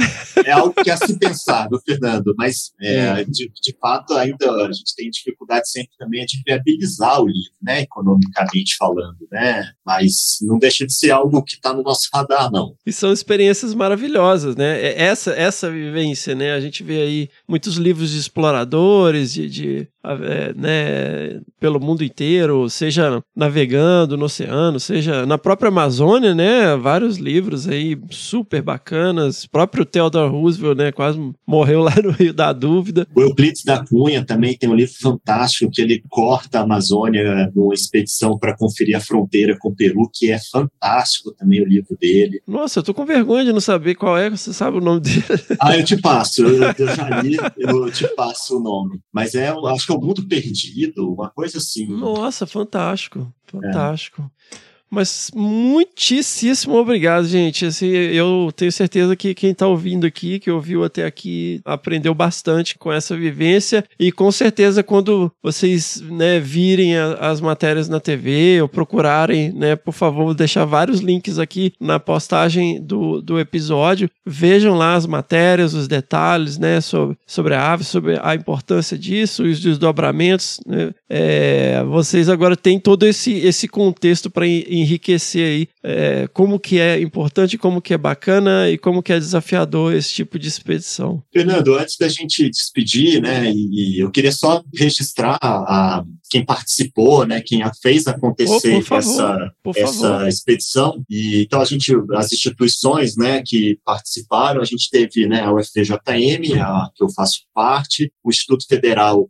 do Amapá, o professor Diego, a Universidade do Estado do Amapá, com o professor Robson, a, a Swansea University, lá do Reino Unido, com a Royal Society, com a pesquisadora Jack, o Ministério Público do Amapá, a Secretaria Estadual da Saúde lá de São Paulo, com a Associação Brasileira de Medicina de Áreas Remotas e Esportes de Aventura, né, o, o AESIO, o ARURAP, lá do estado do Amapá, a Fundação Jari, o IDEFLOR, que é a, a instituição pública que cuida das unidades de conservação do estado do Pará, aonde a árvore está, né, que é uma floresta estadual, ah, o Amazon, que apoiou a, a, participação do IDEFLOR na expedição, e os nossos grandes né, colegas, amigos e companheiros de aventura, o pessoal da comunidade São Francisco do Iratapuru, que são os nossos anjos, né? Eu falo que eles, sem eles, tinha graça, né? Os capitães do Rio, né?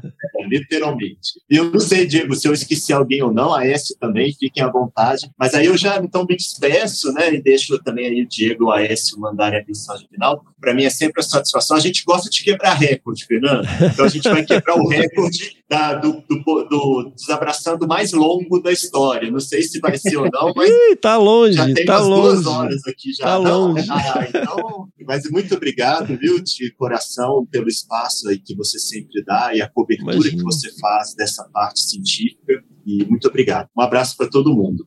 Um abraço. É isso, Fernando. Um abraço, professor Eric. Obrigado também. É, é isso, né? As instituições, acho que o professor Eric citou aí, acho que é muito importante né, essa, essa união, essa participação de todos, né? Esse planejamento, né? Agradecer as instituições que cederam as autorizações, né? Confiaram na gente. Às vezes não aparecem diretamente na pesquisa, como, por exemplo, a Estação Ecológica do Jarico, seu Nilton, chefe da unidade, né? Que sempre, quando necessário, nos apoia, né? São instituições que, que realmente contribuem aqui com a pesquisa científica no Vale do Jari, aqui na região do Amapá. É, do mais, agradecer, viu? Agradecer ao doutor Aécio aí e dizer que foi muito bom tê-lo na equipe. E a gente já ficou muito satisfeito com todo, todo em conhecer o AS, todo o trabalho que ele desempenhou com a gente durante a equipe. Ele foi primordial também para que aconteça. Além dos nossos guardiões da floresta, né? Que eu sempre menciono, que é a nossa comunidade de São Francisco de Gretapuru. Né, Fernando? Aí eu agradeço, viu? Me coloco à disposição. Qualquer outra dúvida, estou à disposição para retirar, tá bom? Sensacional, professor. Obrigado. É,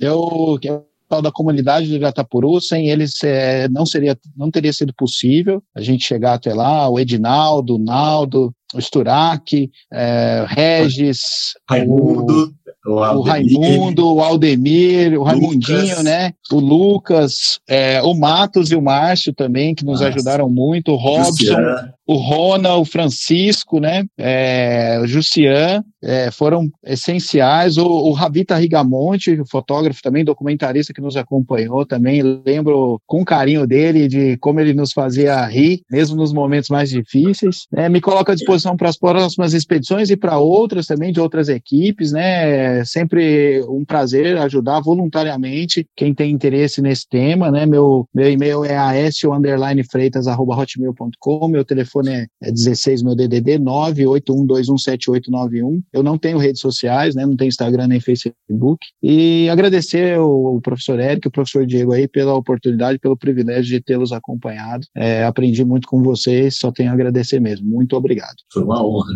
Muito bom, seguimos. Necessity est panteram tuam ipsam est.